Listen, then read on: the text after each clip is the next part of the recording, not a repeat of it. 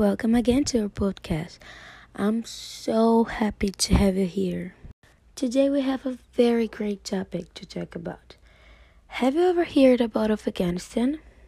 If not, let's learn a little. So, Afghanistan is a country, unfortunately very dangerous nowadays, for having the presence of many terrorists. Because of that, the number of refugees has increased a lot this last few days.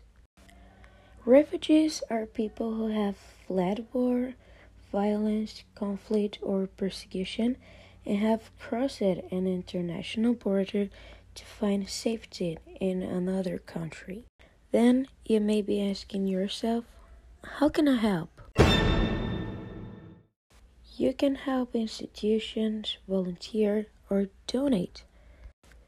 They're suffering a lot, and my wish is that we pray and help all these people. Thank you so much for having listened. Bye.